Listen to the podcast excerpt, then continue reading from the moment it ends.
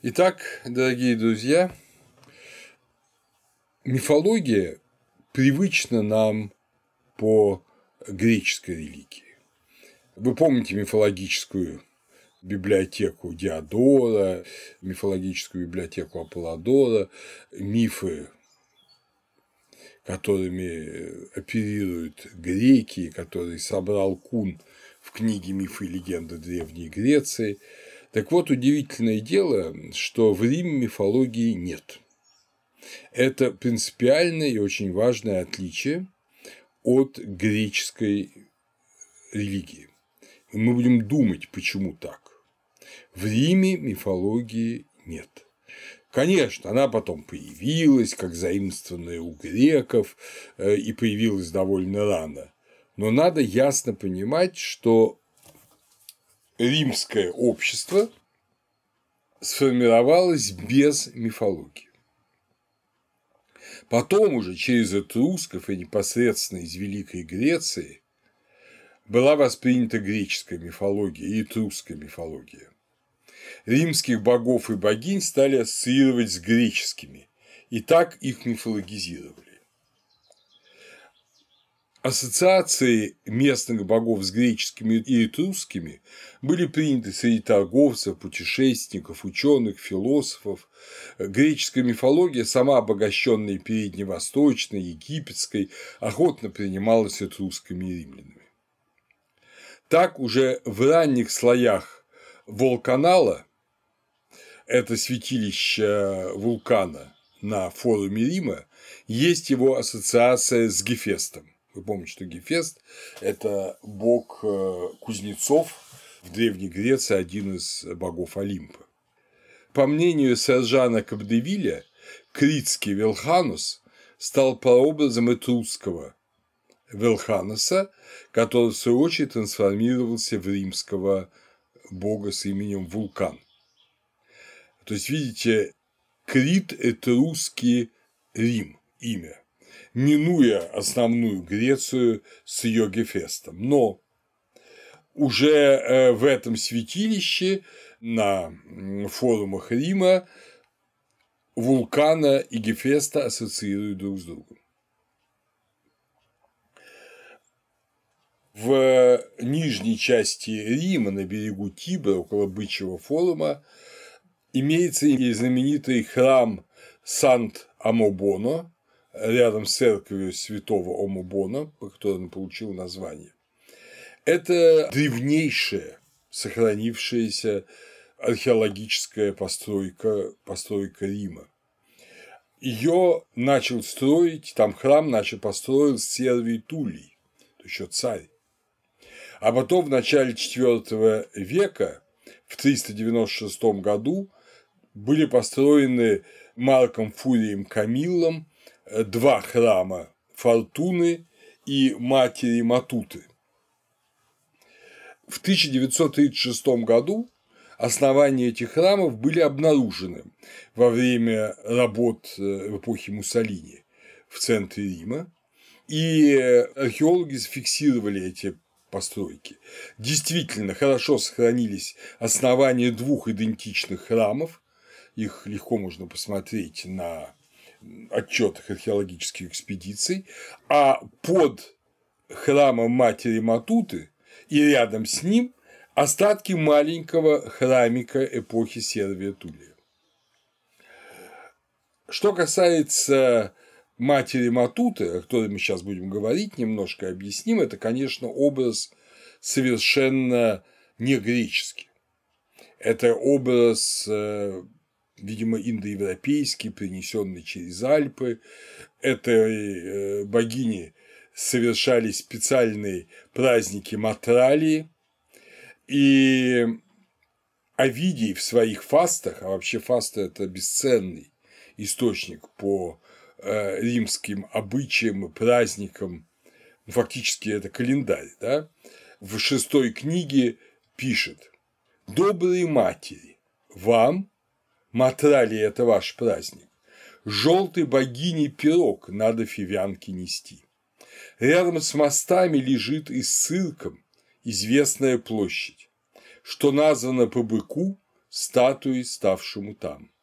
Здесь, в этот именно день, говорят, в старину был Матути матери храм посвящен, Сервия царской рукой. Что за богиня она? Зачем служанок от храма гнать ей? А гонит? К чему надобны ей пироги? Вот все эти вопросы задает Овидий, и надо честно сказать, что он не знает на них разумного ответа. Но он предполагает, что матерь Матута – это фивянка. И действительно, ко времени Овидия, к первому веку до Рождества Христова, Матута была отождествлена с фиванской царевной, дочерью Кадма Ино или Левкотеи, кормилицей Диониса и сестрой погибшей Семелы. Вы помните, что Семела была возлюбленной Зевса, зачала от него Диониса и погибла, когда захотела увидеть Зевса в его божественном виде. Соответственно, была найдена параллели сыну Левкотеи, Меликелту, мальчик на дельфине.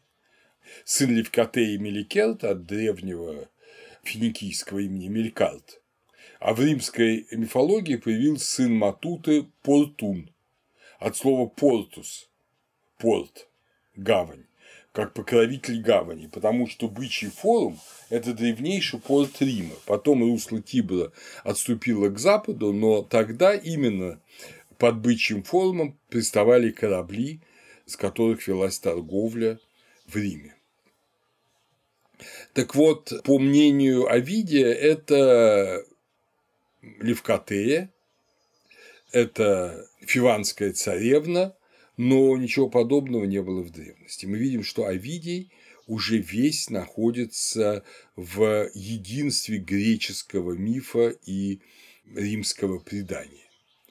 А как предполагает Дюмизиль, Матута – это богиня начала. Отсюда и материнство, как начало человеческого естества. И она приравнивается к богине утренней зари, у индариев ушас.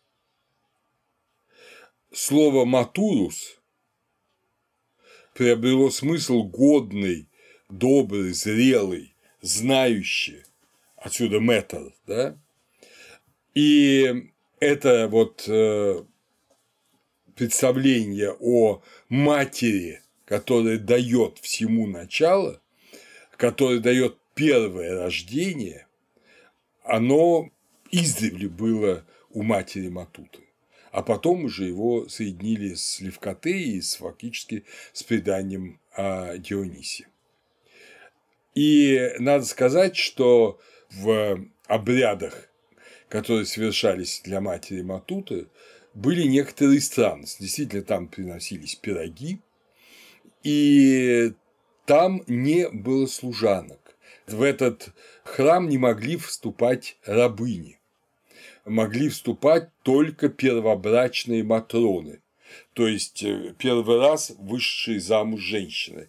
Разведенные из высшей замуж вторично или третично в Риме было, к сожалению, много браков и разводов на одну женщину, они вступать в этот храм не могли. То есть здесь требовалось это единство, целостность материнства. А рабыня участвовала, но очень своеобразным образом в этом храме. Она входила в этот храм во время ночного богослужения, и ее прогоняли. Значит, матроны, причем били ее по лицу.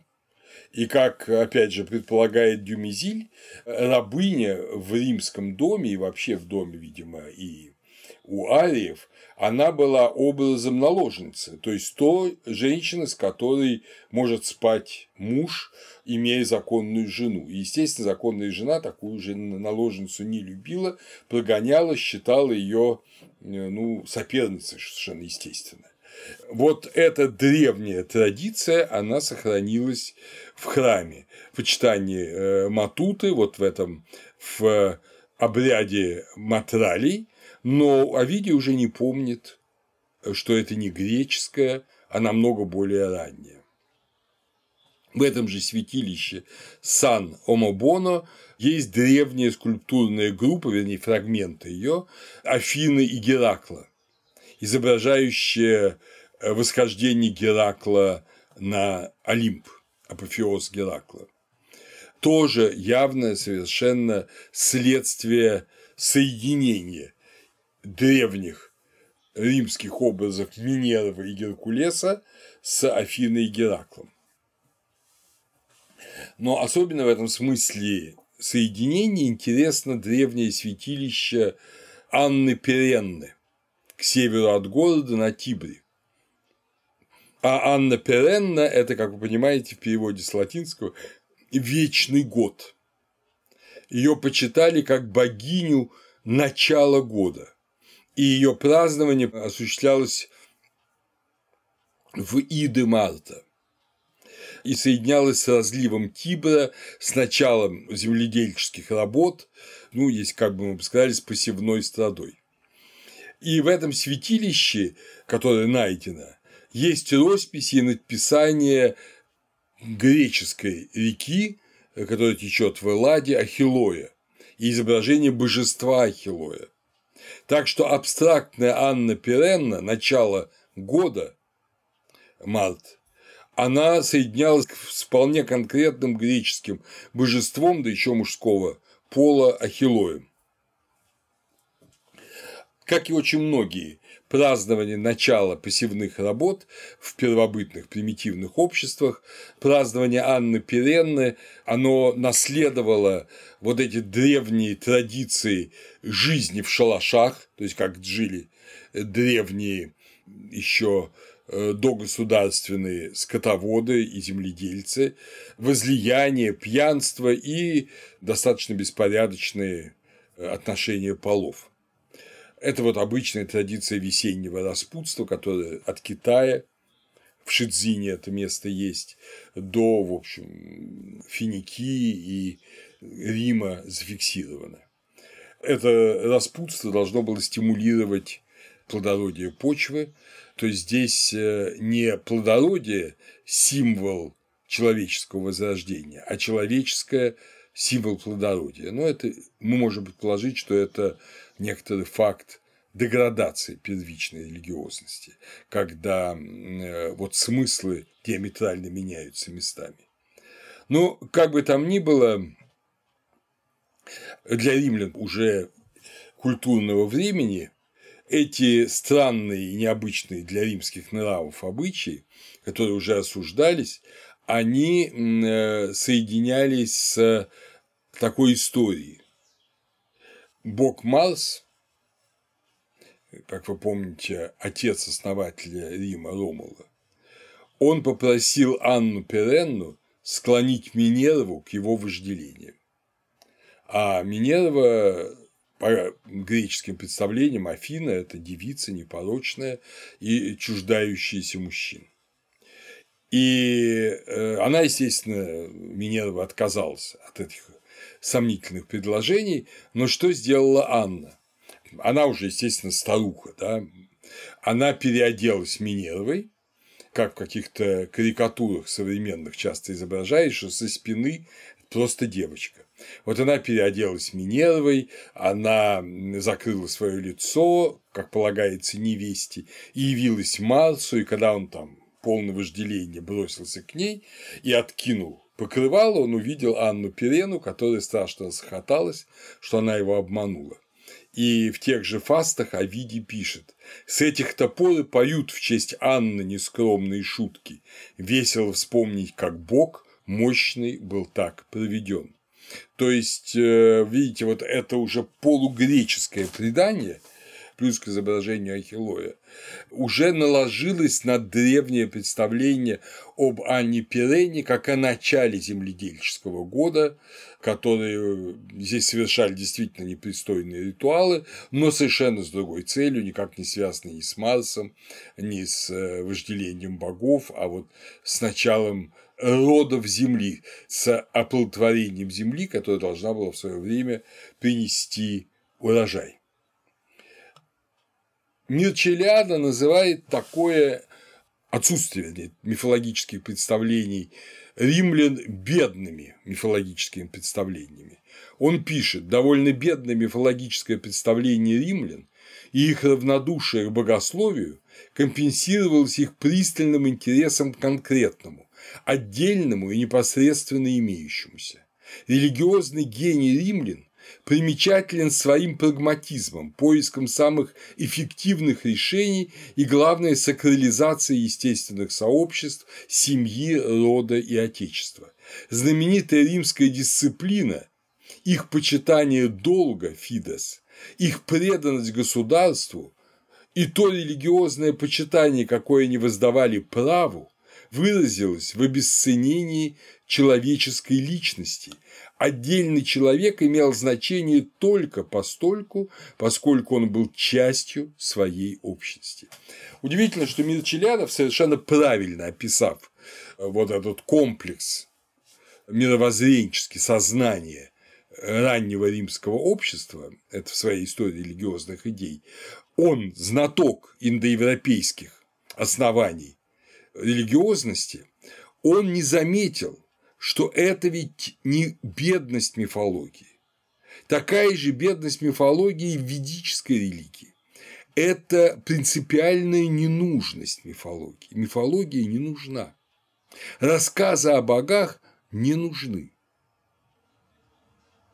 Нужно совершенно иное – знать, как относиться к богам в тех или иных ситуациях, причем боги всесильны, люди нет, и, соответственно, надо знать, как их задобрить, как их умилостивить, как их переманить, если это боги враждебных народов, городов, на свою сторону. Вся римская вот доблесть, все римское право исходило из того, что богам приятно это, что это божественно, и поэтому нарушать закон невозможно, потому что это прогневляет богов. Вот если во многих обществах, в том числе у нас сейчас, закон – это возможность увильнуть, то в Риме было совсем не так. Закон – это абсолютная божественная норма, которой надо следовать, чтобы умилостивить богов мужество вплоть до гибели на поле боя или, как, как Муций Сцевола, отказ под пытками от того, чтобы раскрывать военные тайны своего города неприятелю, это э, образы вот именно той божественной доблести, которая угодна богам, а другое не угодно. И поэтому другое будет губить город и будет губить, понятно, и самого человека. Но человек мало интересует римлян. Подобно древнему индорийскому обществу, римляне мыслят категориями сообществ, варн, а римляне – категориями города, категориями чиновников этого города. Вот интересная особенность, и, видимо, это очень важная особенность Рима – это то, что не своеволие царя, от царей очень быстро избавились, э, не своеволие царя, который является образом Бога, поэтому может делать все, что хочет. Все, что в руце царевой, э, сердце царева в руке Божьей, как говорили русские епископы э, Петру Первому, а до этого Ивану Грозному. Вот, ничего подобного чиновники, избранные самими гражданами.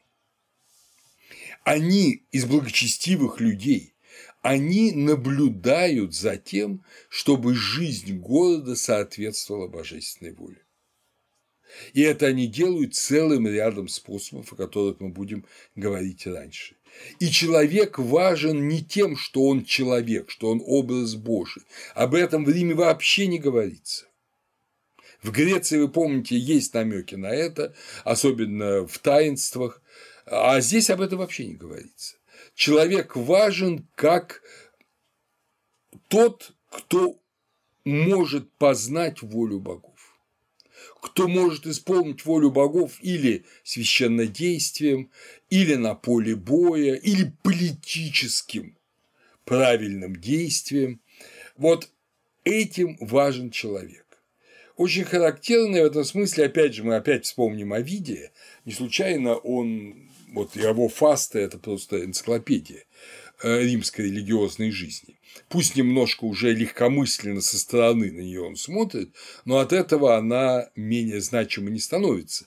Тем более, что Овидий пытался угодить Цезарю Августу, а Август, будучи сам, конечно, человеком легкомысленным, в то же время старался восстановить древнюю римскую добродетель, э, в чем в конце концов поплатился и сам Овидий, которого, как вы помните, выслали в современную Констанцу, на берег Черного моря за аморальность.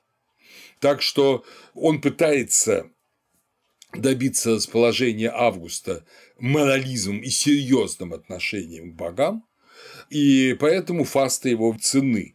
Верит он сам, не верит, но он пишет обо всем этом очень серьезно, как действительно древних римских реалиях, которые заслуживают положительной оценки. Вот таким образом он переходит как раз речь идет об идах Марта, да, это третья книга, он э, говорит о э, убийстве Юлия Цезаря. Вы помните, что убийство Юлия Цезаря было в 44 году до Рождества Христова.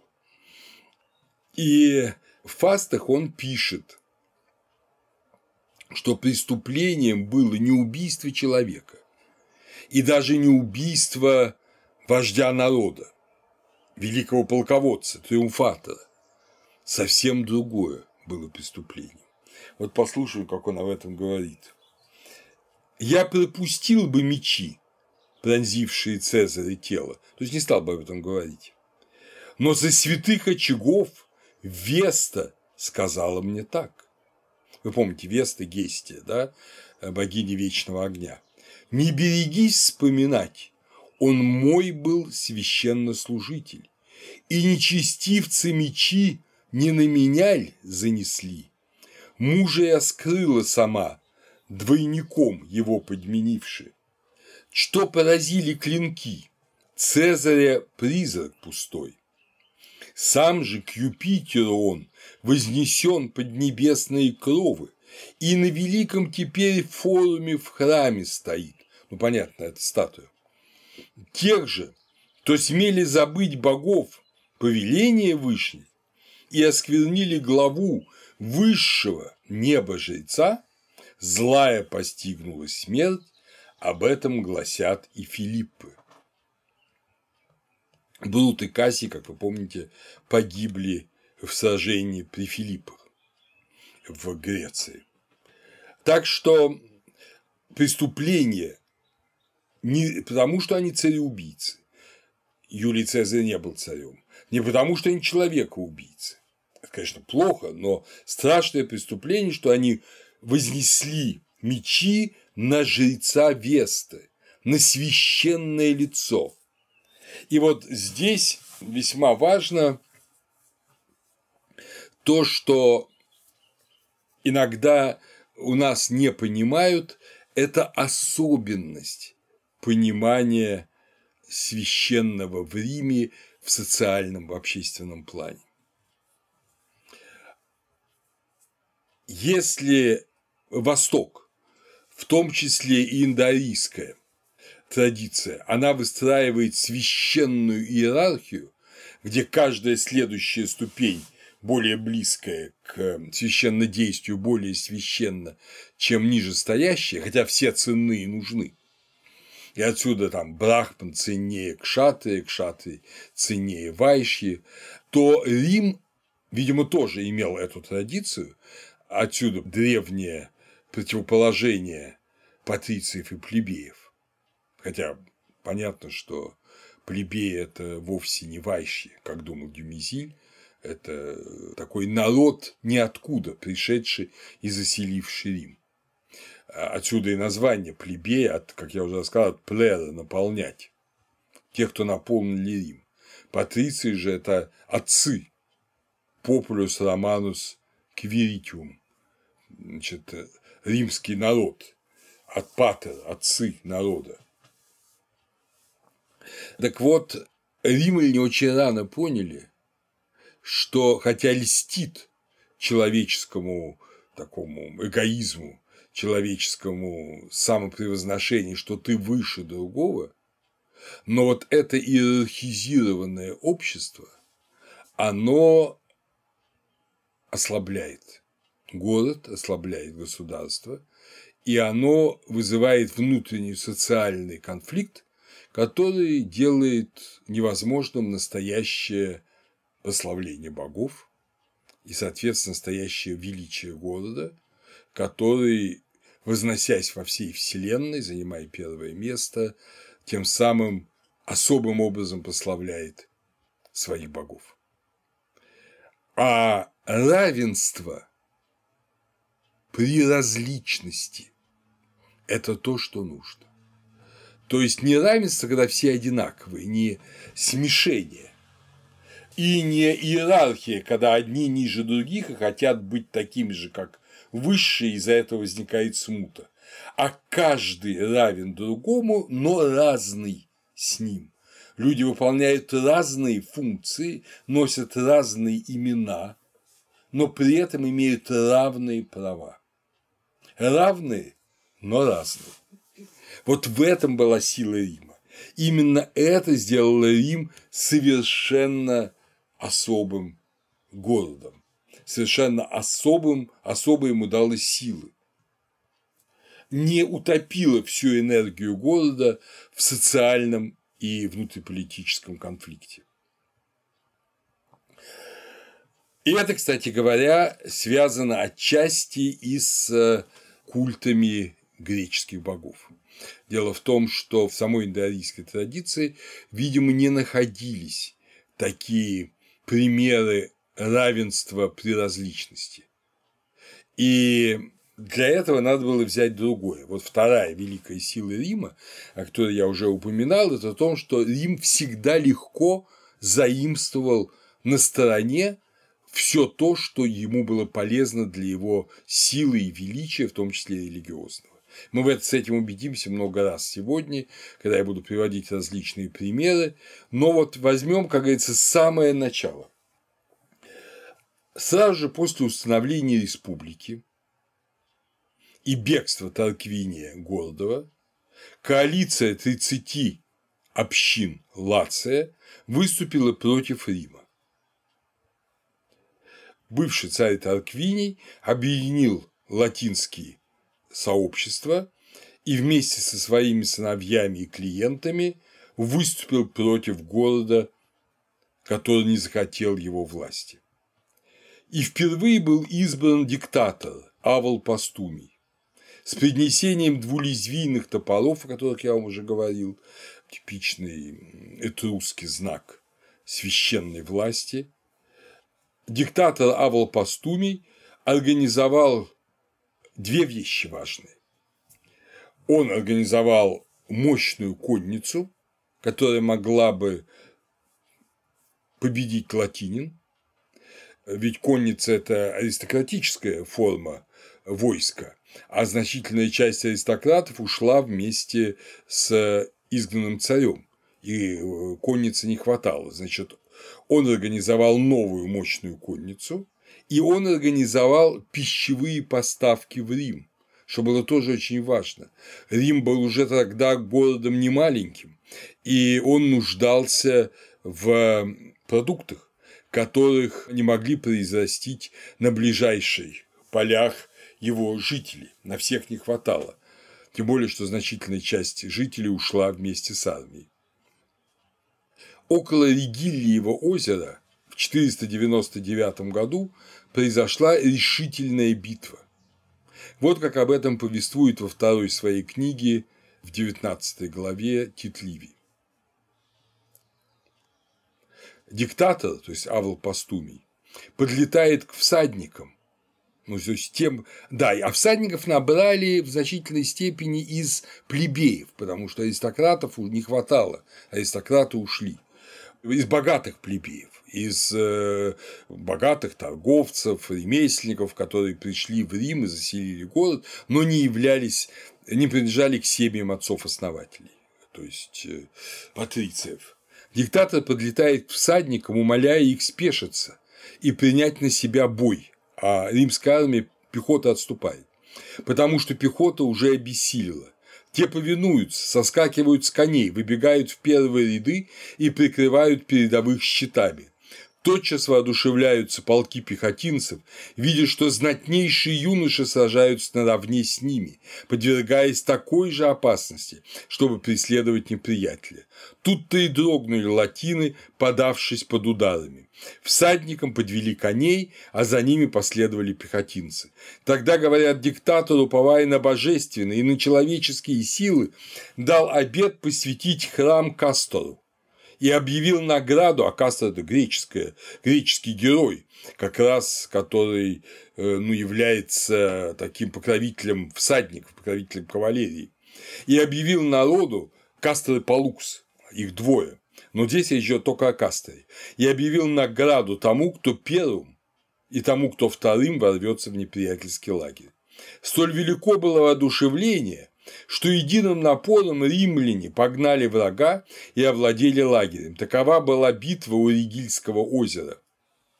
Диктаторы и начальник конницы вернулись в город триумфаторами. То есть вот эти богатые юноши, которые были новой кавалерией Рима, они в тяжелый момент спешились и пошли как обычные пехотинцы, то есть они умолили себя. И это было оценено. И поэтому был в их честь поставлен храм Кастору, чтобы ознаменовать их э, вот эту победу, их э, смирение и их успех. Также перед походом Авл Пастумий дал обет поставить храм Церере, Либеру и Либере, то есть Диметру, Дионису и Коре Персифоне, если город не будет нуждаться во время похода в пище. Город не нуждался в пище, то есть Церера, Диметра, да, совершенно безликое божество, мать-земля у римлян, но уже к тому времени соединенное с образом Диметры, вполне личностного греческой богини, и левсинские мистерии отсюда. Либер – это Дионис, а Либера – женский род – это Кора Персифона. Хотя это римские имена все безличны, но они уже соединены с греческими личностными богами, и он им также ставит храм. Итак, Кастор, греческий герой, стал римским богом и получил храм на форуме, воздвигнутый в 494 году. При этом брат Кастора Палукс был признан только в ранней империи, а выражение Касторовой Иды уже с самых первых лет республики существовало. Храм Кастора был храмом конников, патрициев и плебеев. Он был из наиболее богатой части общества. Он был поставлен внутри Помериума на форуме а храм Цереры и Либеры вне Помериума Большого цирка у подножия Авентина, и он стал плебейским храмом и местом встречи идилов, то есть избранных начальников плебеев. Как вы видите, плебеи, даже бедные, даже низшая часть плебеев, получила свой храм, благодарность, выборное устройство и была независима от э, патрициев. Их храмы стояли в другом месте. Вот вообще Авентинский холм считался плебейским холмом. И они как бы чувствовали себя полноценной частью римского общества, хотя и были другими. И не хотели они становиться патрициями. Они хотели внутри себя иметь тот же вес, то же значение для римского города, какое имели и патриции. Собственно, борьба шла не за то, чтобы плебеи стали патрициями, а за то, чтобы плебеи стали равными патрициям в своих правах. По сути говоря, то же самое, что было уже в ренессансной Италии, когда богатые купцы не желали становиться аристократами, а хотели, чтобы они, оставаясь купцами, имели те же права, что и знатные аристократы. Кстати говоря, эта же традиция была в России в последние десятилетия старого царского режима, когда крупные купцы и фабриканты совершенно не стремились к тому, чтобы получить дворянство. Им нравилось быть потомственными почетными горожанами больше, чем получить дворянство. Но для уравнения плебеев с патрициями понадобилось в общем народное восстание. Или почти народное восстание. Оно произошло в 495 году до Рождества Христова. И об этом Титливий пишет так. Плебеи роптали о том, что вне Рима они сражаются за свободу и римскую власть, как вот только что на Ригельевом озере, а дома томятся в угнетении и плену у сограждан, что свобода простого народа в большей безопасности на войне, чем в мирное время, и среди врагов, чем среди сограждан. Общее недовольство, и без того усиливавшееся, разожжено было зрелищем бедствий одного человека. Старик, весь в рубцах, отмеченный знаком бесчисленных бед, прибежал на форум. Покрыта грязью была его одежда. Еще ужаснее выглядело тело истощенное, бледное и худое, а лицу его отросшая борода и космы придавали дикий вид. Но узнали его и в таком безобразном облике, и говорили, что он командовал центурией, то есть сотней, ну, был там как капитан, да, и, сострадая ему, наперебой восхваляли его военные подвиги.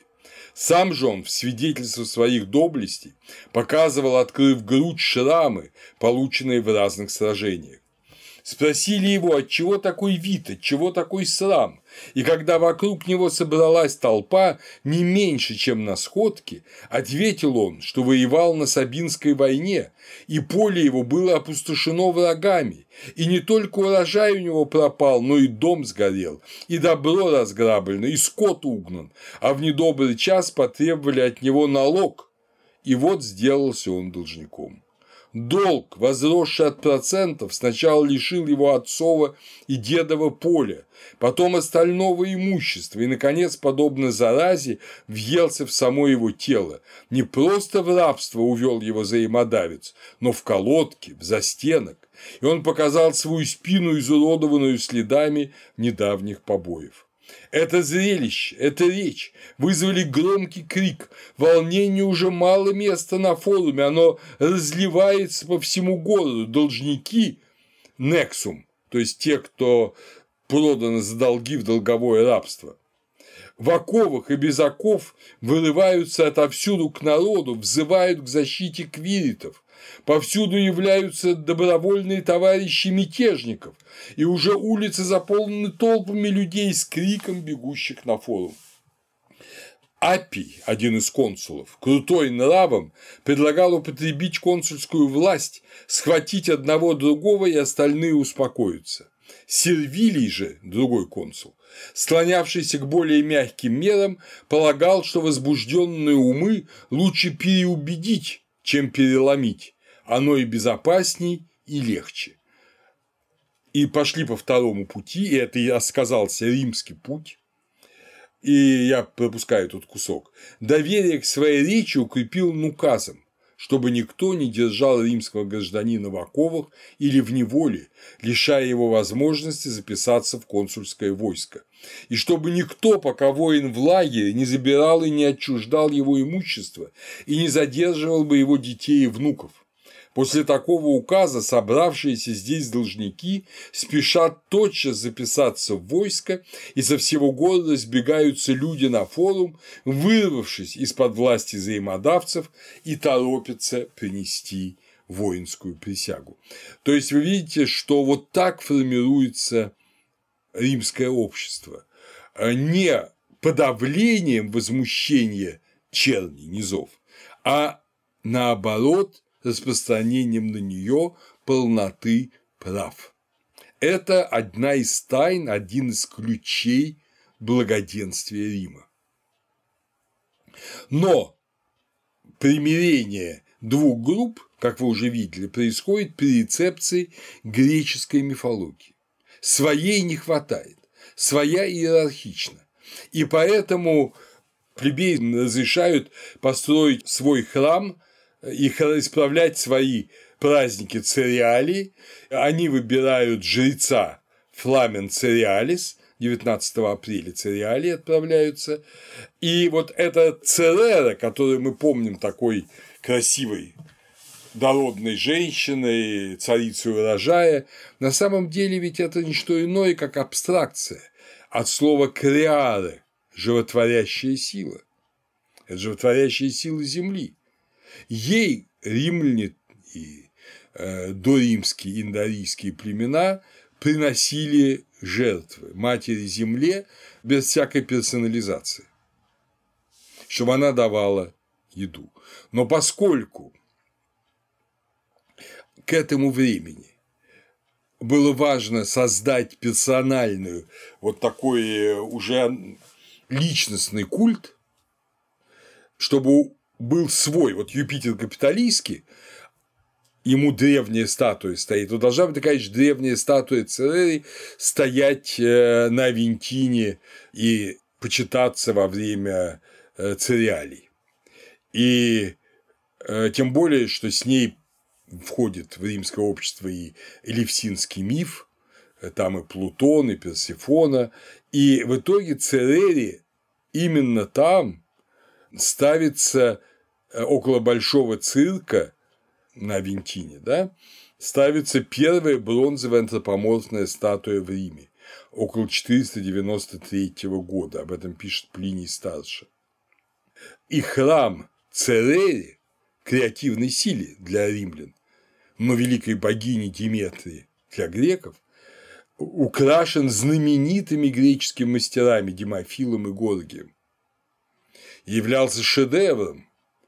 Э, римляне сами не умели так расписывать и так ваять статуи тогда. Являлся шедевром античного искусства. А сами по себе плебеи – это же те, кто ну, основное на себе несут бремя экономическое. Это, если угодно, вновь созданное, искусственно созданное вот это сословие вайшей, торговцев, земледельцев, и оно уравнено во всех правах с помощью греческой мифологии. Также, собственно говоря, и слово «либер», от которого пошло наше понятие либерализма, но либер первоначально – это тот, кто освобождает, тот, кто дает рождение и урожай, от индоевропейского корня «лаутх».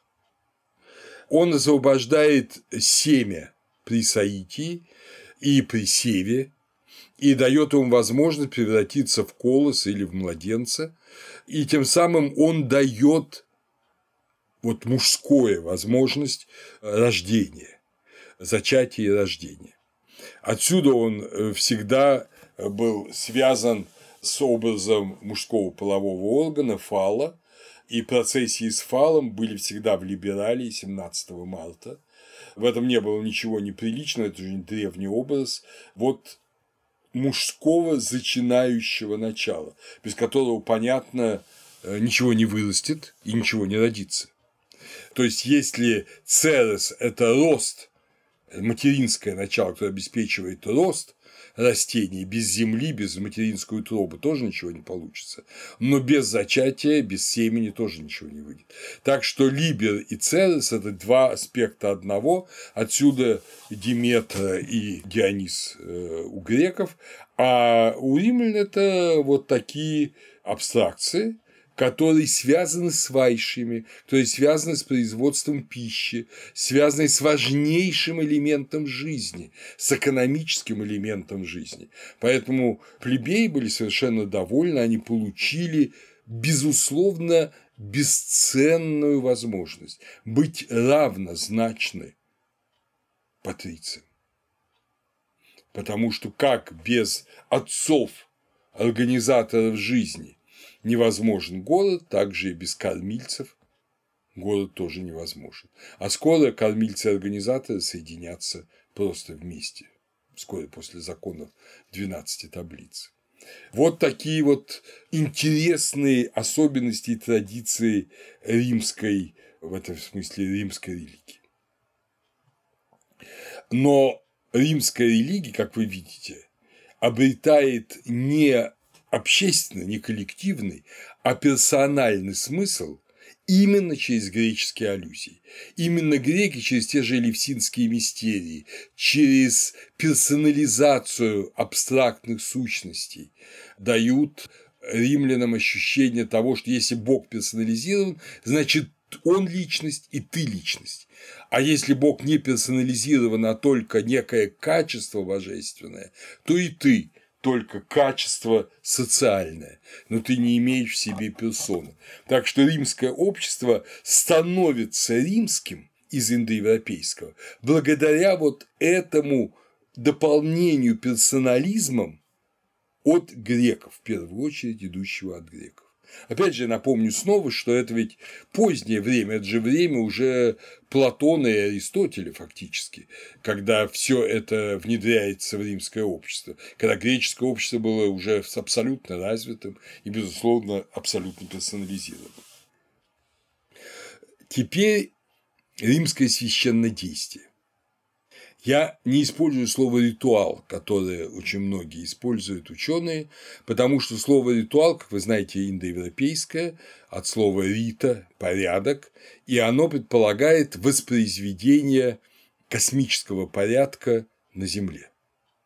Вот эта идея, характерная для ведической религии, мы не знаем, характерна ли она была для индоариев в доведических, не знаем в отличие от Дюмизиля, который был уверен, что была характерна, я не могу сказать, что я в этом уверен.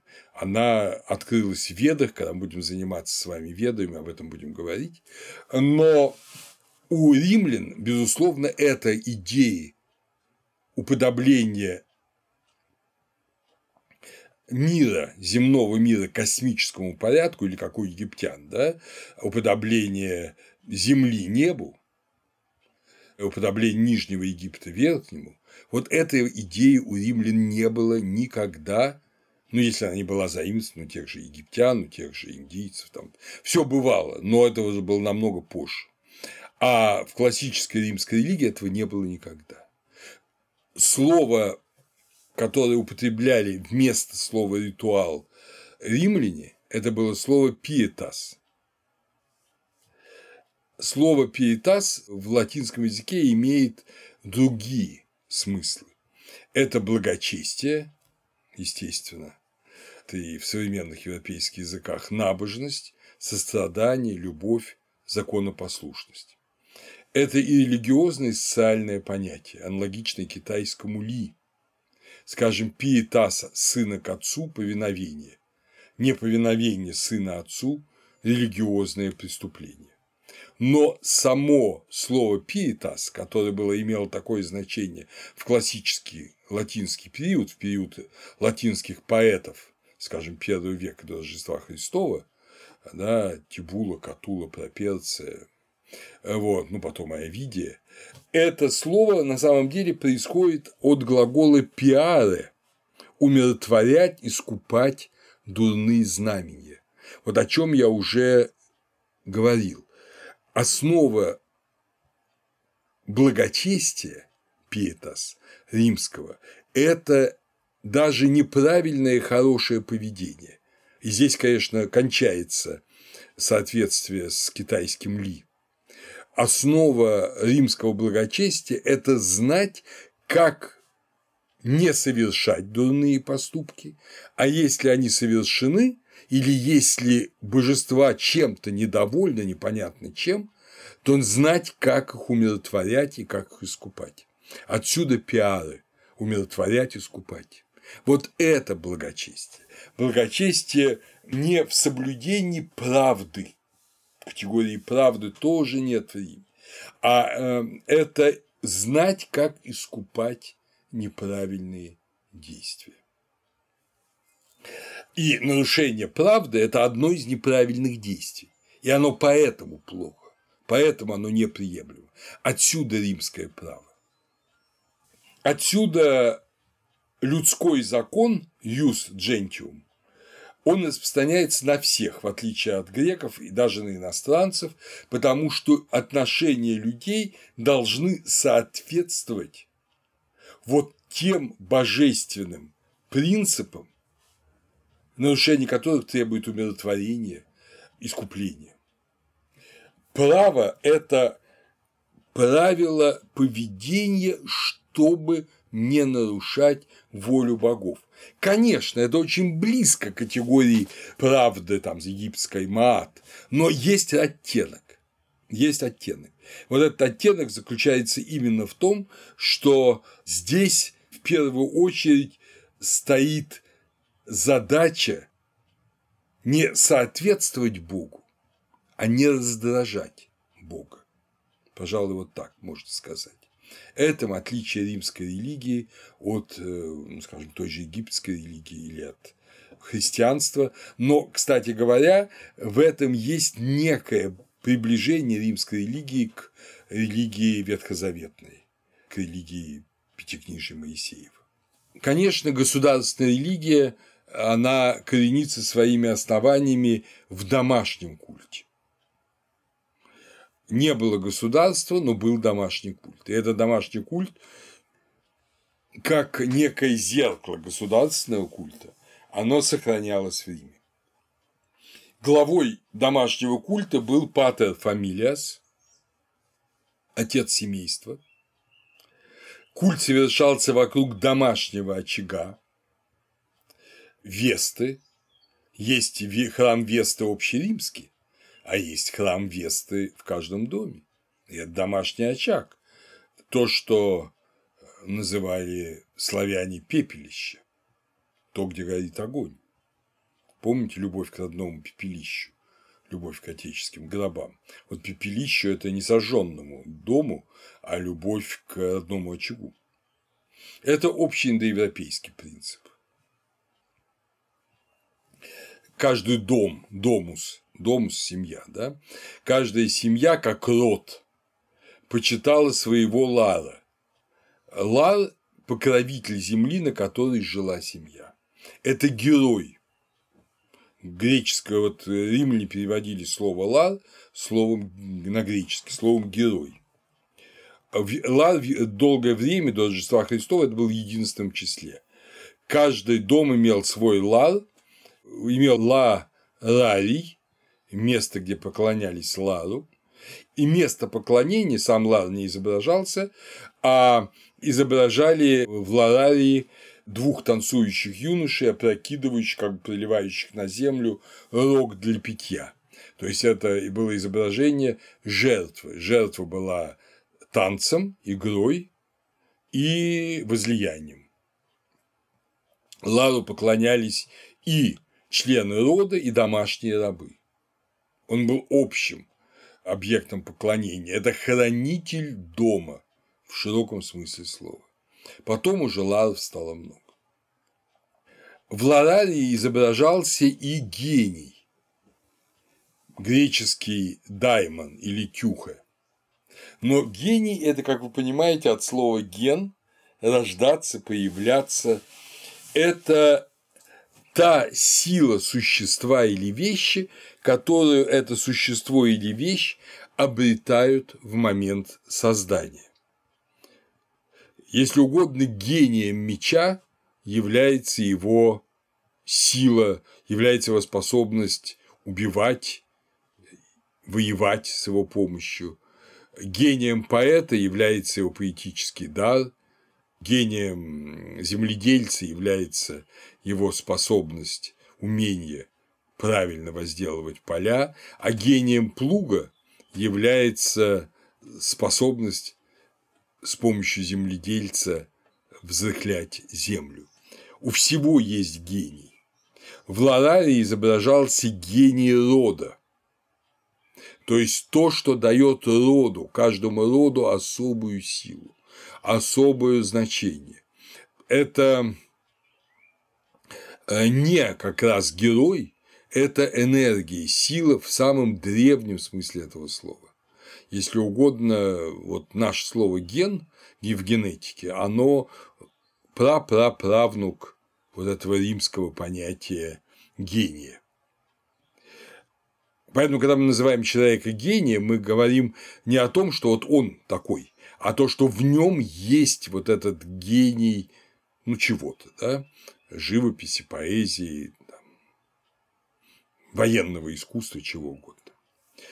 Его изображали в Ларарии в виде змеи, некого хтонического существа, подземного существа, имеющего силу, да очень древний символ, или в виде человека, облеченного в тогу с рогом изобилия, то есть с рогом, который дает изобилие семье. Днем почитания гения был день рождения отца семьи, вот этого самого Патера Фамилиас. И в каждом доме в день рождения отца семьи отмечали этот день как праздник, не как у нас сейчас, просто вот почему-то. Почему-то собрались и отметили. Ничего особенного нет, наоборот, человек постарел еще на год, а считалось, что вот эта животворящая сила рода, она действует через, конечно, старшего в этом роде, через отца семьи. Позднее женщины вместо гения стали почитать юно, то есть женский вариант гения, как э, в Египте женщины стали именоваться не Осирисами умершие, а Хатхор, потому что половой момент стал играть роль, играть роль в осознании себя. До этого считалось, что, как сказано, у апостола нет ни мужского пола, ни женского, а вот эта животворящая сила, она э, не имеет вот половой такой а, различности. Но потом постепенно, как раз это вот уже с ранней империи, возникло вот это женское начало, особое, которое почитали отдельно. Считалось, что боги также имеют своих гениев и юно, то есть имеют, как в Египте, боги имеют свои К. Вот это такой вот интересная категория, которая отчасти очень, я думаю, отчасти очень менее осмысленно, но в какой-то степени каким-то своим аспектом касается египетской категории К. Кроме того, пенаты – это божества дома как вот, участка постройки, не как рода, который может перемещаться из дома в дом, э, из страны в страну, а как именно этого конкретно дома, где живет сейчас семья. Вернуться в свои пенаты – это вернуться в свой дом. Ну и, наконец, еще одним родовым аспектом были так называемые гентильные культы, то есть культы великих богов, которые так или иначе покровительствовали тому или иному генусу, то есть тому или иному роду. Например, Юлий, в том числе Юлий Цезарь, считали, что им особо покровительствует Венера, и они почитали Венеру. Императорская семья Аврелиев, которая принадлежит Марк Аврелий, считал, что им особо покровительствует Солнце, Гелиос в семье особо отмечались, как и у нас сейчас, рождение, брак и похороны. Что касается умерших, то традиция погребения, она очень различалась. С VI по I век до Рождества Христова доминировало погребение тела. До этого, до VI века, и после этого кремация тела до второй половины второго века после Рождества Христова, а потом опять погребение. Но надо сказать, что и кремация предполагала погребение, потому что то, что остается от кремации, прах, да, и кости промывались вином, собирались в урну и хоронились в могиле. Блаженные души предков и у этрусков, и у древних римлян почитались как маны, добрые светлые души умерших. Они покровительствовали своему роду. Их культ был предусмотрен в законах 12 таблиц. Место пребывания манов считалось под землей. Урну ведь хоронили под землей, как и тело. В связи с этим слово «маны» часто употреблялось вместо подземного царства – инфери. Как добрые духи, они также назывались диепропетии, то есть добрые божества. Опять же, очень древняя традиция, когда предки являются твоими заступниками. благочестивые предки, предки, которые не навлекли гнев богов, они твои заступники. Ты им молишься, не за них молишься, а им молишься, чтобы они тебе помогли, твоему роду, твоему дому. Со времен Нумы Помпилия служение манам входило в обязанности понтифика. В, какие, в древнейшие времена им приносились человеческие жертвы, позднее их заменили праздником умерших – фералия, который справлялся ежегодно в феврале. Кстати, слово «февраль» происходит от этого праздника. Кроме того, маны почитались еще 23 мая в праздник Рос – Розалия и 23 марта в праздник фиалок – Виолария эти праздники были связаны с тем, что умершие как бы являются в наш мир этими прекрасными цветами. Но главный праздник был с 13 до 20 февраля Паренталия, праздник умерших, праздник отцов. В эти дни общий траур, все соблюдали, и в особые дни для каждой семьи она собиралась на могилах предков, разжигался костер, приносились жертвы, от животных жертв до венков, возлияние вином и маслом, часто через специальные шурфы вино, масло вливались прямо в склеп, там, где хранилась урна или кости лежали умершего. Жертвоприношения манам совершались и на погребальном костре, или на костре у могилы при трупоположении. Это-то как раз жертвой называлось холокостум – всесожжение. Вина, масло, благовоний умерший потреблял свою первую пищу как боги, то есть аромат пищи, живые ее не ели. Смертные же потребляли в пищу жертвы, принесенные пенатом, духом дома. Здесь удивительным образом римляне похожи на многие-многие другие народы, в том числе народы современные, э, ну, такие народы догосударственные, внегосударственные.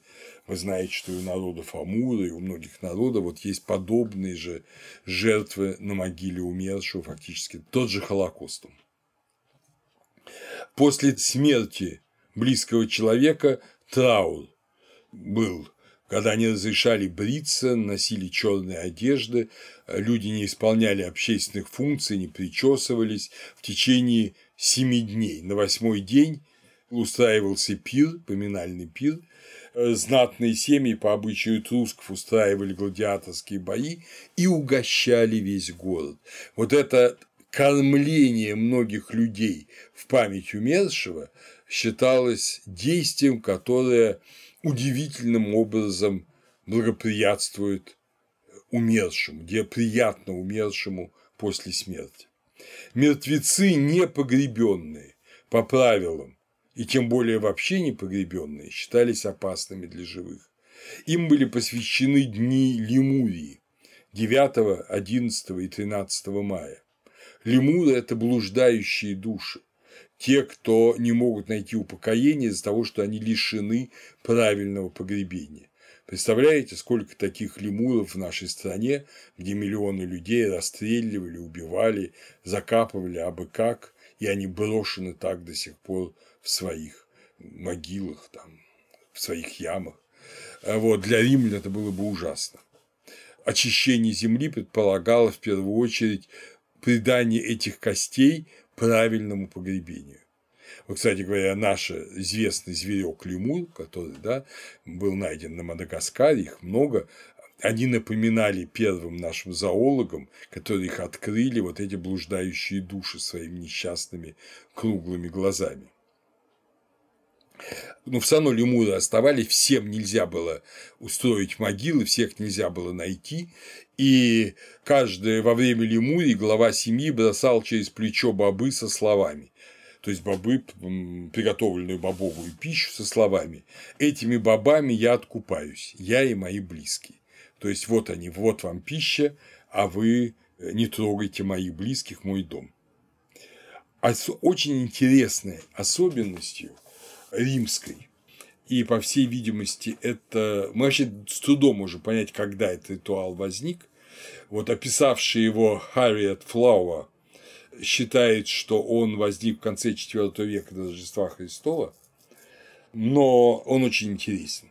Это так называемая помпа имагинум, заупокойная процессия, в которой шествовали живые статуи, актеры в масках, изображавших предков, которые свидетельствовали о всех достижениях рода умершего. В шествии участвовали только предки, имевшие высокие звания.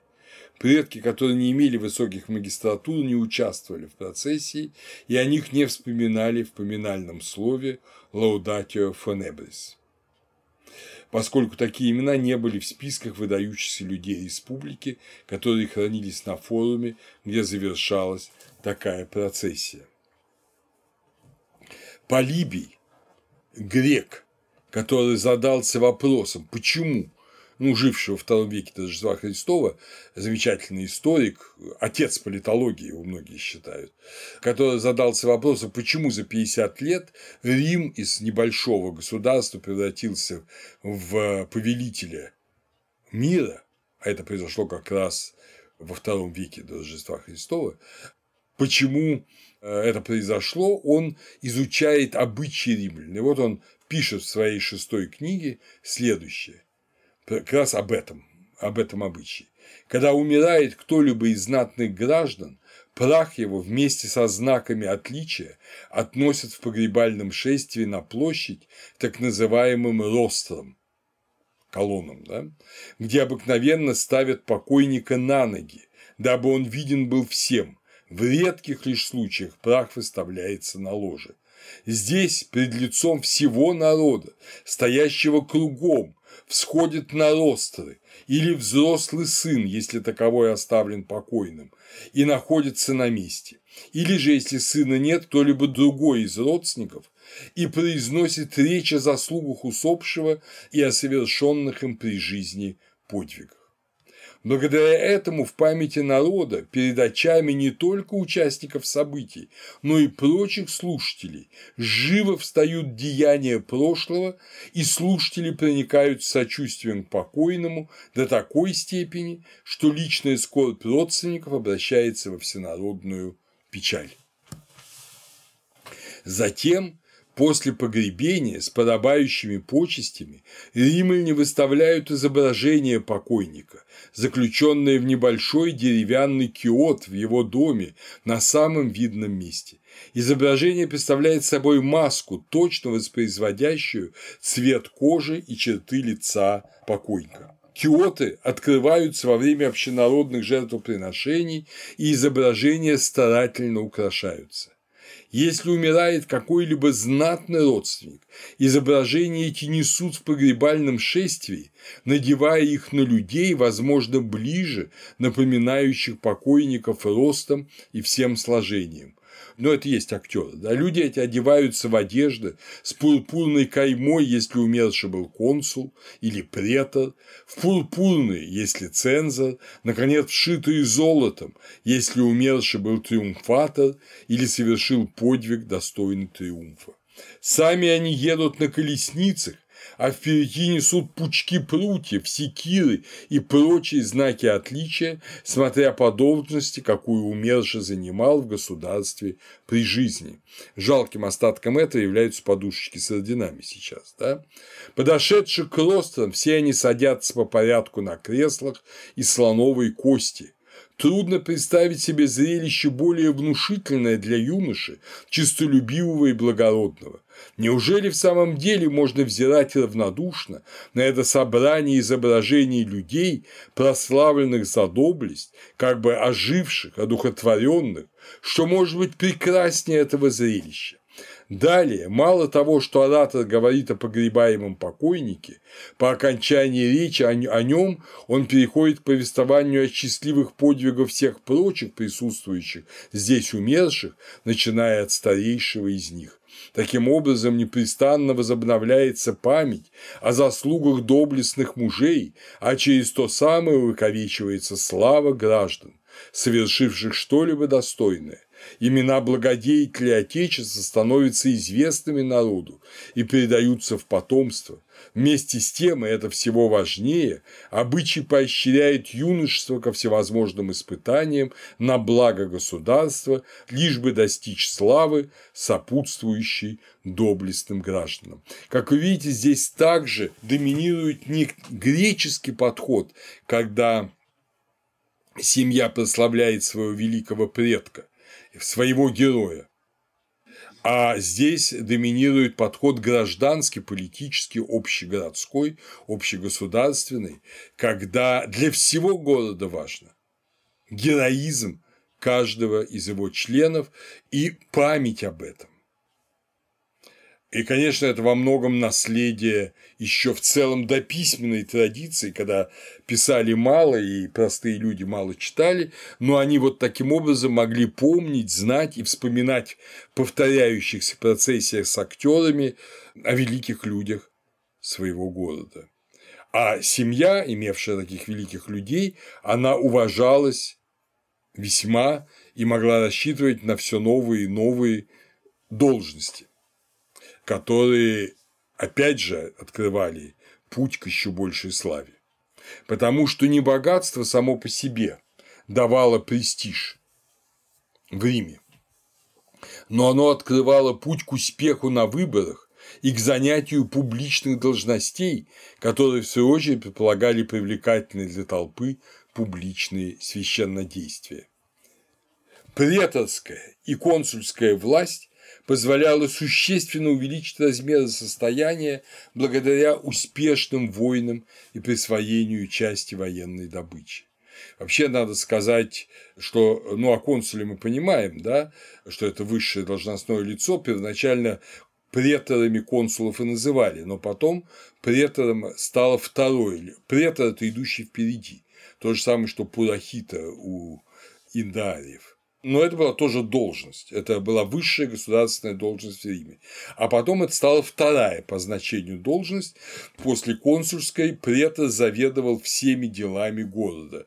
Постепенно все более и более преторское звание становилось менее значимым, и в императорский период это был просто э, правитель той или иной провинции Римской империи. Но в раннее время это было высокое звание. Часть захваченного должна была идти в общественное пользование, но пропорция между присвоением и выручением обществу никогда точно не определялась. Победу увеличивали клиентелу военачальника, поскольку в нее включались воины, принесшие присягу ему, его имени.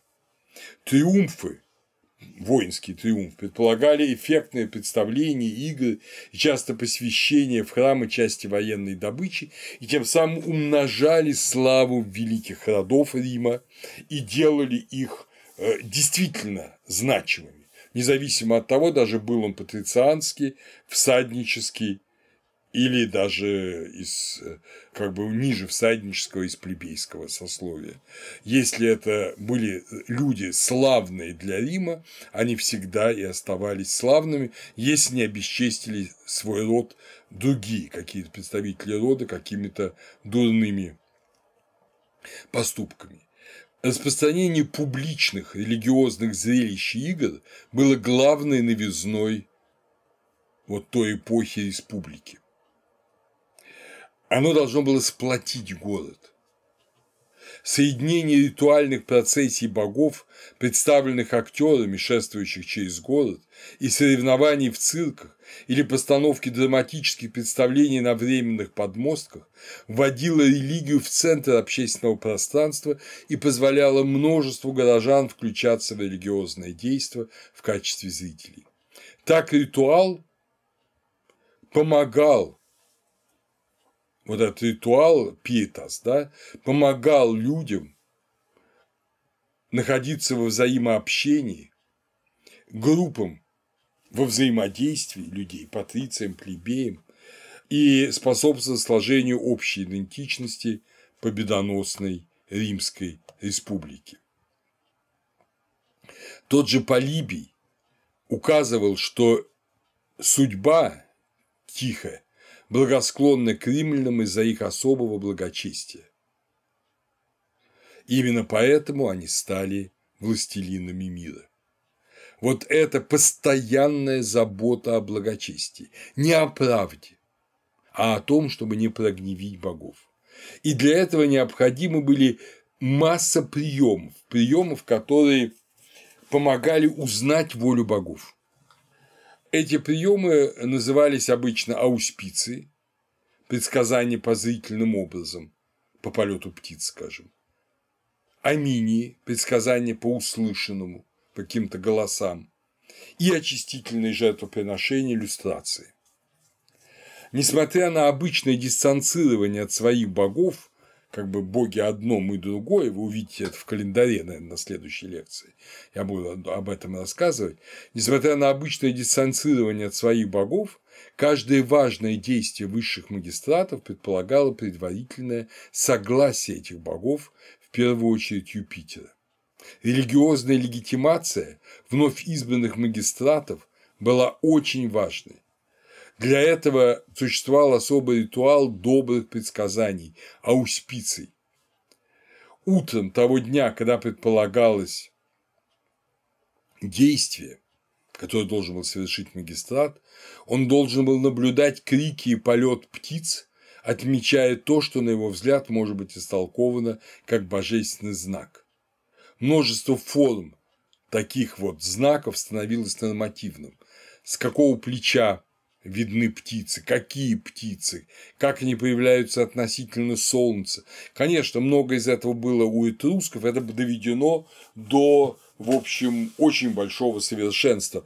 Вот это предзнаименование, указание того, хорошо или плохо эти знаки должны были сказать или о том, что я буду действовать, или о том, что я не буду сегодня действовать, потому что богам это не угодно. Не потому, что я чист или не чист, не потому, что я солгал или там совершил какое-то другое плохое действие, я не должен действовать, а я потому не должен действовать, что богам это не угодно. Почему не угодно, я не знаю. Мы иногда могу догадываться, чаще даже догадываться не могу. Но важно то, что богам не угодно, я должен это узнать. Вот в этом было римское благочестие, в сыскании воли богов. По крайней мере, с третьего века до Рождества Христова, это мы знаем точно, с пунических войн, но, по всей видимости, раньше практиковалась такая, на наш взгляд, смешная форма предсказания, как трипудиум это специально за военачальниками в войске везли кур в клетках, ну, я думаю, что их, в общем, употребляли в пищу, но при этом наблюдали, как они едят зерно. Если они отказываются клевать зерно, значит, это не курица всегда любит поклевать зерно. Если отказываются клевать зерно, значит, это неблагоприятный знак, и нельзя вступать в сражение или там делать очередной переход, или переправляться через реку и так далее, и так далее. Вот этот трипудиум, то есть куры, определяли поведение римского войска. Интерпретация ауспиций, то есть их зрительных образов, была политическим делом, предполагающим или одобрение действий, или его отклонение из-за неблагоприятных предзнаменований. Авгуры были специалистами в этом. Они имели индивидуальное право наблюдать и объявлять противоречивые знаки в общественных собраниях, но обычно право наблюдения за знаменями – спектио – давалось самим магистратам. То есть не какие-то шаманы, понимаете, с какими-то ну, необычными способностями, как, скажем, у тех же этрусков, а чиновники. Обычные римские чиновники. Если ты чиновник, ты должен наблюдать за знамениями и должен делать выводы о том, благоприятные они или неблагоприятные, кроме самых страшных случаев, когда прибегали все равно к помощи этрусских э, священников. Другим методом предсказаний, заимствованным у этрусков и греков, были гаруспицы, то есть гадания по внутренностям жертвенных животных, и консультации с сивилиными книгами. Вот это последнее, это немножко похоже на там на греческие оракулы, но это настолько своеобразно, что Сивилины книги или книги Сивил – это совершенно особая римская форма, ну, если угодно, оракула. Это государственный оракул. Вы помните, что э, в Дельфийском да, или к любому другому оракулу, к Додонскому оракулу, к любому оракулу, к оракулу Амонов в Азисе Сива э, мог прибегнуть любой человек.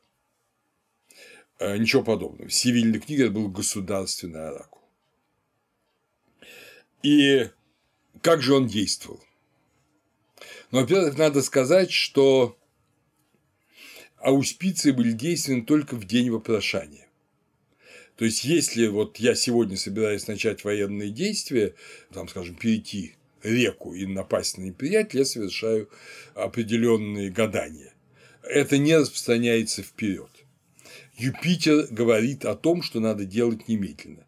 Только этрусские предсказатели, как я рассказывал в лекции по этрускам, хвалились тем, что могут предсказывать будущее вот, или гаруспициями, или изучение молний, как вы помните, или интерпретации тех или иных чудесных явлений. А римляне не умели это делать, и поэтому предпочитали в случаях менее явных и в опасных случаях, по-настоящему опасных, или звать от русских жрецов, или прибегать к сивильным книгам. Что такое сивильные книги? Опять же, это слово-то произошло из Греции. Предполагалось, что сивиллы это даже личное имя какой-то прорицательницы чуть ли не пифийской, чуть ли не в Дельфах. Вот, по крайней мере, Гераклит в своем 75-м фрагменте говорит «Севилы же бесноватыми устами несмеянная, неуприукрашенная, неумащенная вещает, и голос ее простирается на тысячу лет через Бога». То есть это когда-то были греческие прорицания, видимо, связанные, э, скорее всего, поскольку вообще сивильные книги связаны с Аполлоном, скорее всего, они были связаны с пифийским оракулом Аполлона в Дельфах. Но в Риме они, как считали, появились, так говорит Ворон, при Тарквинии Гордом. Ворон рассказывает, что при Тарквинии Гордом, то есть при последнем римском царе, какая-то старуха принесла девять свитков пророчеств и предложила их купить Тарквинию за 300 золотых филиппов. Это безумные деньги. Пикантность заключается в том, что Филиппы, то есть монеты золотые, которые чеканились при Филиппе Македонском, они чеканились через 200 лет после Тарквиния. Так что там явно в рассказе есть несостыковка. Ну, за каких-то 300 золотых монет. Тарквини, естественно, сказал, что ему не нужны никакие такие предсказания, и она сожгла три из девяти свитков и предложила оставшиеся шесть купить за этих 300 филиппов. Он опять ее послал куда подальше, она сожгла еще три. Но уж когда осталось всего три списка, тогда по совету Авгуров Тарквини купил за те же деньги, за те же 300 филиппов, три последних свитка, они хранились в храме Юпитера Капитолийского. Они пользовались исключительным уважением.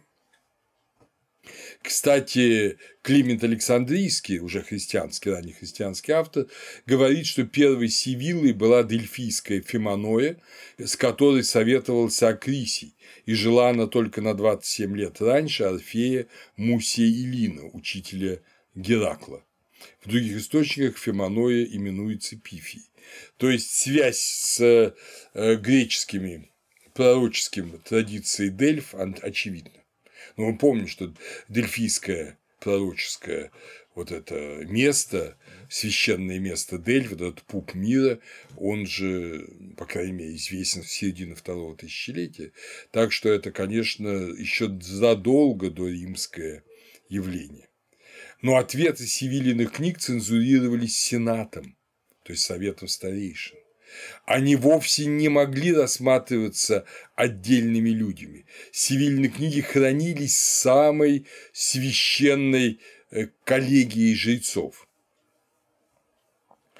Севильные книги хранили сначала дуум виры, то есть два знатных чиновника, потом децимвиры, 10 чиновников, а потом уже позже квинта э, децимвира, это 15 чиновников.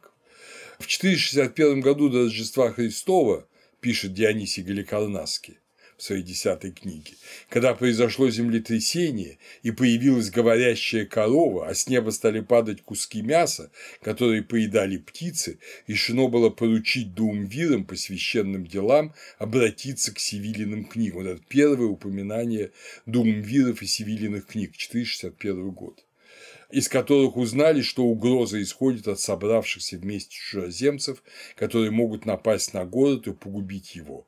Было дано также предостережение не затевать общественной смуты. Примечательно, что вы здесь входите, дорогие друзья, вот этот в стиль римской, я бы сказал, суеверности. Понимаете, даже у греков такого не было. Говорящие коровы, падающие с неба куски мяса. Но для Рима это совершенно обычно. Странные знамения, непонятные, но страшные. И чтобы они не кончились чем-то плохим, надо срочно проявлять пиетас, понимать, как умилостивить богов. Вот для этого были нужны Севилины книги, для этого нужны были ауспицы, для этого нужны были этрусские жрецы, для этого нужно было очень-очень много.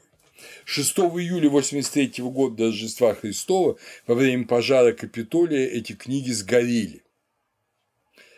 В 76 году, то есть через несколько лет после пожара, в Эретрию на Эвбее, а одна из Севил – это Севилла Эретрейская, и она наиболее, одна из наиболее почитаемых, Кумская Севилла, это этрусские, Эретрейская Севилла – это греки, ну, не забудем, что Эритрея – совсем не та Эритрея, которая сейчас является африканским государством, была частью Эфиопии.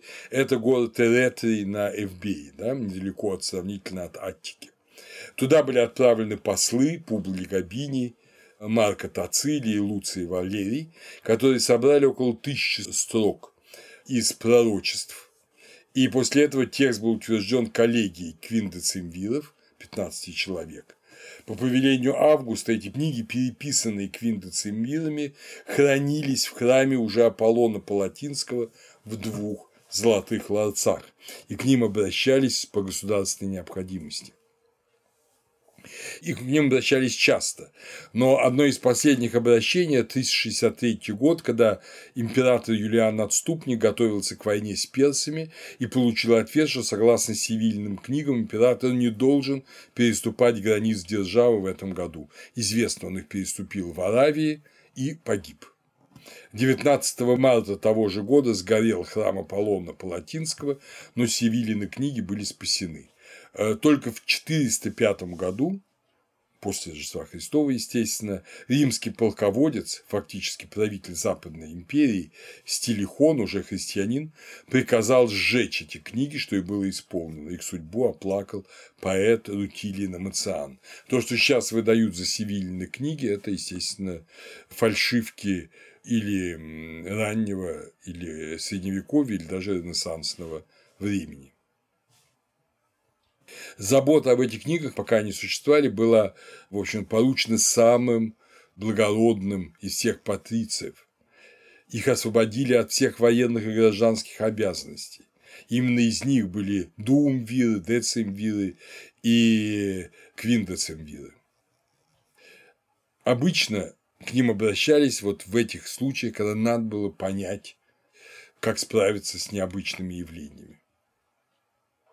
Мы еще не раз обратимся к сивильным книгам, но сейчас посмотрим, э, как к другим божествам, божествам других народов относились римляне. Я уже говорил, что когда надо было для какой-либо политической или социальной цели, которые не подходили свои боги, когда надо было такую задачу решить, то призывали богов греков очень часто, того же Кастора, да, или Цереру как Диметру. Но были другие формы призывания. Богов переманивали. Римляне отличались тем, что они переманивали богов на свою сторону. Вот у них не получилось переманить бога евреев, а Веспасиан пытался это сделать, принося жертвы на горе Кормил. но до этого они действовали очень успешно. Вот как, например, описывается штурм этрусского города Веи, который находился под особой защитой Юны, ну, по-этрусски, да, Юноны, в 396 году до Рождества Христова. Вот как что пишет Тит Ливий. По свершении ауспиций диктатор отдал воинам приказ к оружию, сам же выступил вперед и возгласил «Под твоим водительством, Пифийский Аполлон, видите, уже греческая реальность, и по твоему мановению выступаю я для неспровержения града Веи и даю обет пожертвовать тебе десятину добычи из него. Молю и тебя, царица Юнона, что ныне обхаживаешь Веи, то есть Юнона, которая покровительница Вей. Последуй за нами, победителями, в наш город, который скоро станет и твоим. Там тебя примет храм, достойный твоего величия. Такую молитву произнес диктатор, Пользуясь численным перевесом, он начал приступ со всех концов одновременно, чтобы враги не заметили опасности, грозившей со стороны подкопа. Веяне не знали, что даже их собственные порицатели, даже чужеземные оракулы их предали, что богов уже зовут к дележу вейской добычи, а других богов выманили из собственного города обетами, и теперь их ждет новое жилище во вражеских кумирнях. Не знали влияния того, что этот день станет для них последним. И действительно, Юноне Вейской был поставлен храм на Капитолии. Порой богов завоеванных брали в плен, так, после завоевания этрусского города Фалерий и переселения его жителей на равнину в 241 году до Рождества Христова, его богиня-покровительница была отвезена в Рим, и ей был дан маленький храм у подножия холма Целия под именем Минерва Капта, то есть Минерва плененная. Овидий по этому поводу написал «Мало увидишь здесь храм, именуемый Капта Минерва, пленной взята, то есть Каптой, она у фалисков, нами, как это гласит древнее имя ее. Отмечалось под 19 марта ее праздник. Так что богов не неспровергали, не уничтожали, а пытались или переманить, или как военную добычу перевести, но потом уже почитать. Только со второго века до Рождества Христова, когда республика вела уже войны в Восточном Средиземноморье, статуи чужеземных богов привозили в Рим не как объект почитания, а как произведение искусства и помещали не в храмах, а в публичных колоннадах и на частных виллах. Адам Залковский в своем исследовании храмы среднереспубликанского Рима их исторический и топографический контекст издания Рима 92 года, он насчитал два десятка таких храмов, которые были поставлены трофейным богам. Это было публичное поклонение. Это, безусловно, не исключало частного поклонения, частное поклонение тоже было, но оно в огромной степени связано с влиянием эллинизма частный человек и частное отношение к Богу – это не римское отношение к Богу. Римское отношение к Богу – это отношение города и человека как горожанина, как одного из субъектов города, а вовсе не как частного лица, свободного и независимого. Вот это свободное и независимое положение человека – это дар Эллады, даже до эллинизма, где еще в большей степени человек стал частным лицом, чем в классическую эпоху, Риму. Но ко второму, к первому веку эта традиция тоже закрепляется. Однако о влиянии Рима и о эллинистических ритуалах нам, видимо, следует поговорить уже на следующей лекции.